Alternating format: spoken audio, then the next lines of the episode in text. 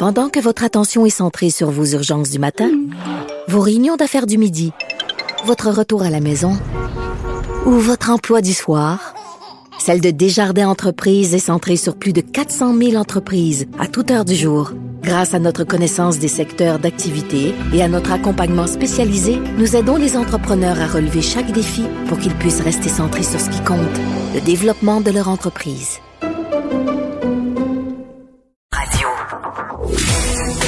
Il explique et démystifie l'économie. Pierre-Olivier Zappa, à vos affaires. Salut Pierre-Olivier. Bonjour Mario. Bon, s'il y en a un dont on peut dire à la fois qu'il nous a prévenu de la probabilité, du risque que ça arrive et de la lourdeur des conséquences, c'est toi. Et Mhm. on y est malheureusement. Là, on a tout fait pour l'éviter, mais on y est. La grève au port de Montréal lundi. Il y aura une rencontre de la dernière chance. Euh, je viens tout juste d'apprendre, Mario, là, qu'il y a une, une dernière rencontre avec le médiateur qui est prévue lundi matin.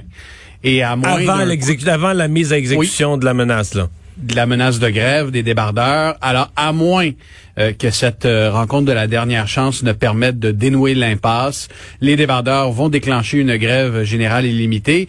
Mais il y a la Et, possibilité... et à mon avis, il faut que le gouvernement avertisse Oui. les deux parties, pas nécessairement en public. Bon, on peut faire un avertissement en public, Mhm. mais disons plus clair, plus ferme en privé là. Je regardais des mots polis Ouais. là, mais euh, que c'est jouer avec le feu. Que tu sais, pour que les gens, il faut que les deux parties aient peur d'une loi spéciale, là, que ça peut être n'importe quoi une loi spéciale, puis vous l'aimerez pas, puis qu'ils se disent, Mario, qu'ils se présentent avec une volonté de régler là.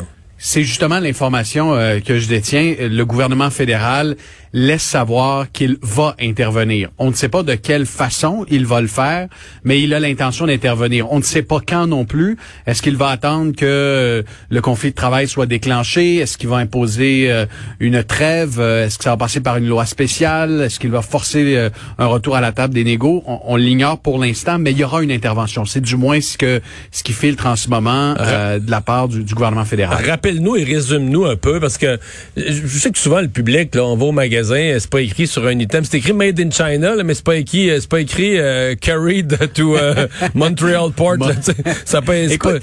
pas- quelles sont les conséquences là? Euh, euh, regardez la radio que vous êtes en train d'écouter, regardez le, le- le- votre téléphone portable, vos pantalons, vos souliers, votre frigo à la maison. Je veux dire, il y a à peu près 90% des choses qui vous entourent qui ont transité par le port de Montréal. Euh, c'est l'infrastructure de, de distribution, euh, le, le cœur de la chaîne d'approvisionnement de, de millions et de millions d'items. Et, et juste pour vous donner une idée, là, selon la firme acronyme, euh, une fermeture du port de Montréal en termes de pertes économiques euh, par jour, par journée de fermeture, ça oscille entre 10 et 25 millions de dollars. Et il y a plusieurs secteurs de l'économie qui sont euh, qui sont touchés là, en, en 10 et 25 millions. Euh, Si on regarde simplement le secteur euh, tiens de, l'agriculture, on parle de pertes qui dépassent le million de dollars par jour d'interruption parce que euh, on risque de manquer d'engrais, d'intrants, on va perdre également euh, des euh, des fruits, des légumes. manquer d'engrais la veille du mois de mai des semences, c'est pas une bonne nouvelle là. C'est vraiment pas une bonne nouvelle. Secteur économie, euh, secteur automobile par jour, on parle de pertes qui pourraient avoisiner les 3 millions de dollars parce que il y a une forte proportion des pièces automobiles euh, qui s'en vont soit vers l'Ontario ou encore qui sont exportées de chez Magna. Mais les exemple, véhicules eux-mêmes, là, mettons les, ouais, mais les, les- les- les véhicules eux-mêmes d'Europe, les Allemandes, tout ça, est-ce qu'il y en a beaucoup qui arrivent par bateau? Il y en a énormément. Et voilà pourquoi on prévoit que les consommateurs vont devoir décaler euh, l'acquisition de certains véhicules parce que il va falloir que les véhicules arrivent dans d'autres ports, probablement Halifax. Euh, même chose pour le vin de la SAQ. La SAQ a déjà détourné des conteneurs de vin vers Halifax parce que on s'attendait à ce qu'il y ait un débrayage au port de Montréal. En fait, on parle de la grève de lundi, mais cette grève-là, théoriquement, on en ressent déjà les contre-coups parce que au mois de mars, en termes de volume au port de Montréal, on parle d'une baisse de 10% Alors, il y a un paquet d'industries. Je pense simplement aux tests de dépistage rapide pour la COVID-19. Ces tests-là arrivent de l'étranger massivement par le port de Montréal. Il a fallu les détourner et la compagnie qui s'occupe de l'approvisionnement doit aller les chercher dans les provinces maritimes. Donc, tu sais, depuis déjà plusieurs semaines, on se prépare à une grève. Et quand tu regardes le portrait de la négociation, il y a deux camps qui s'affrontent. D'un côté, le syndicat des débardeurs, qui est soutenu par le NPD au fédéral, qui disent il faut y aller avec une grève, on va paralyser le port.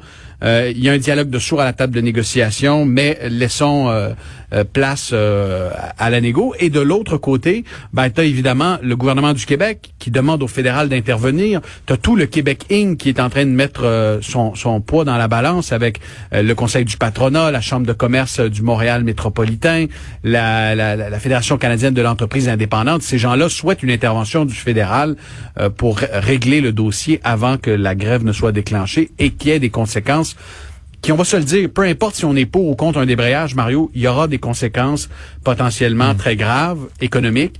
Euh, paralyser le port de Montréal alors qu'on est en relance économique, alors que les chaînes d'approvisionnement sont sous pression, alors qu'on vit déjà une pénurie de conteneurs à l'échelle mondiale. C'est déjà euh, euh, le port était sous pression.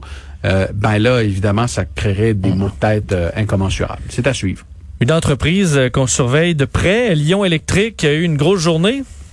ouais, très grosse journée. Il y a deux grosses annonces pour Lyon Électrique. On va commencer par celle qui intéresse les investisseurs, les boursicoteurs, ceux qui ont peut-être déjà des actions de NGA qui devient et qui deviendra la semaine prochaine lève en bourse à New York et à Toronto parce que il y avait une assemblée des actionnaires aujourd'hui de Norton Genesis. C'est la compagnie qui va fusionner avec Lyon Électrique pour euh, l'amener avec elle euh, en bourse et c'est une transaction qui a obtenu le feu vert des actionnaires. Concrètement, en français, ce que ça veut dire, c'est que Lyon va faire son entrée en bourse officiellement au cours des prochains jours. On ne sait pas quand exactement vous allez avoir euh, l'opportunité d'acheter l'EV, qui sera officiellement Lyon électrique en bourse, euh, mais l'opération financière a été autorisée et pour les initiés, là, dans le contexte, c'est assez complexe parce que euh, Lyon Électrique arrive en bourse non pas avec la méthode traditionnelle, ce qu'on appelle le IPO, mais avec un SPAC, qui est un Special Purpose Acquisition Company. Donc, c'est un euh, c'est un mécanisme qui permet plus rapidement euh, à une société comme Lyon de faire son entrée en bourse. Mais en même temps, au cours des dernières semaines, les autorités boursières ont mis un paquet de nouvelles mesures, de nouvelles règles pour que ce processus-là soit mieux encadré et plus transparent. Électrique va devenir la première société à faire son entrée en bourse de cette façon-là avec les nouvelles règles. Donc c'est assez compliqué là.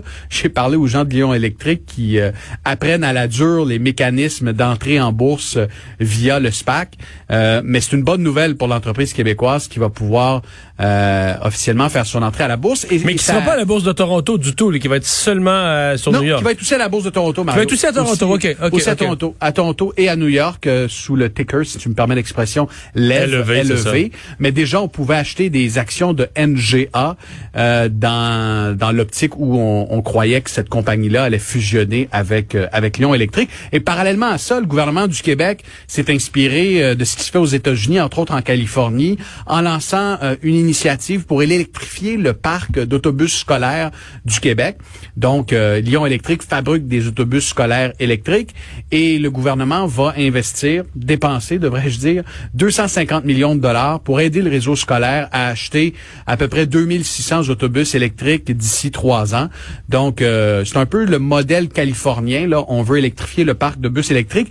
Et puis, tu as deux entreprises au Québec qui sont bien positionnées pour euh, aller rafler plusieurs euh, plusieurs commandes, Girardin et Lyon Électrique, qui, qui, est le plus gros joueur à Saint-Jérôme. donc, potentiellement de, de lucratifs contrats pour pour l'entreprise. Et quand je regarde aujourd'hui ce que ça représente en bourse, le titre de NGA, qui deviendra Lyon, a bondi de 11% Et si je regarde depuis euh, mardi, le titre a bondi de 31% Mais en même temps, il y a des gens qui étaient très optimistes et qui avaient acheté ce titre-là en janvier et qui ont perdu 50% de la mise. Donc, ça demeure, le, titre de Lyon demeure euh, extrêmement volatile. tout le secteur de l'auto électrique a pris ben toute une débarque depuis le, mois de février, là, janvier-février. Au milieu de l'hiver, il y a eu une frénésie auto-électrique et qui était peut-être exagérée. Pas, pas que l'auto électrique aura pas, aura pas de la croissance dans les dix prochaines années, là, mais peut-être une ballonne, là tout le monde essayait de trouver le prochain Tesla, Mario, la prochaine euh, action qui allait exploser. À un moment donné, il y avait les actions de NIO, de Nicolas, il y a eu euh, General Motors a connu euh, et, a profité, a surfé sur cette vague de, la voiture électrique également en, bourse. Lyon Électrique également a explosé. Et, je me souviendrai, le, le président de Lyon Électrique, Marc Bédard, était allé à CNBC à l'émission de Jim Cramer un soir. Et, Jim Cramer avait dit, wow, c'est super ce que vous faites travaux. euh, et puis, il avait suggéré l'achat du titre de Lyon. Le lendemain, l'action avait pris 15-20 euh, Et, et c'était au moment de cette folie boursière autour Ouais. des, des, des- des constructeurs de véhicules électriques. Alors, on verra évidemment euh, la semaine prochaine. Ce sera intéressant de suivre l'action de Lyon. Puis j'en profite pour te dire, Mario, que ce soir, je vais, on reçoit à l'émission un gestionnaire de portefeuille qui va nous dire est-ce que c'est une bonne idée d'acheter du Lyon et euh, quel genre de ménage de, de portefeuille on peut faire euh, euh, en ce début de printemps pour affronter les mois à venir? Merci Pierre-Olivier. Y a pas de quoi, bon 18h30 à vos affaires.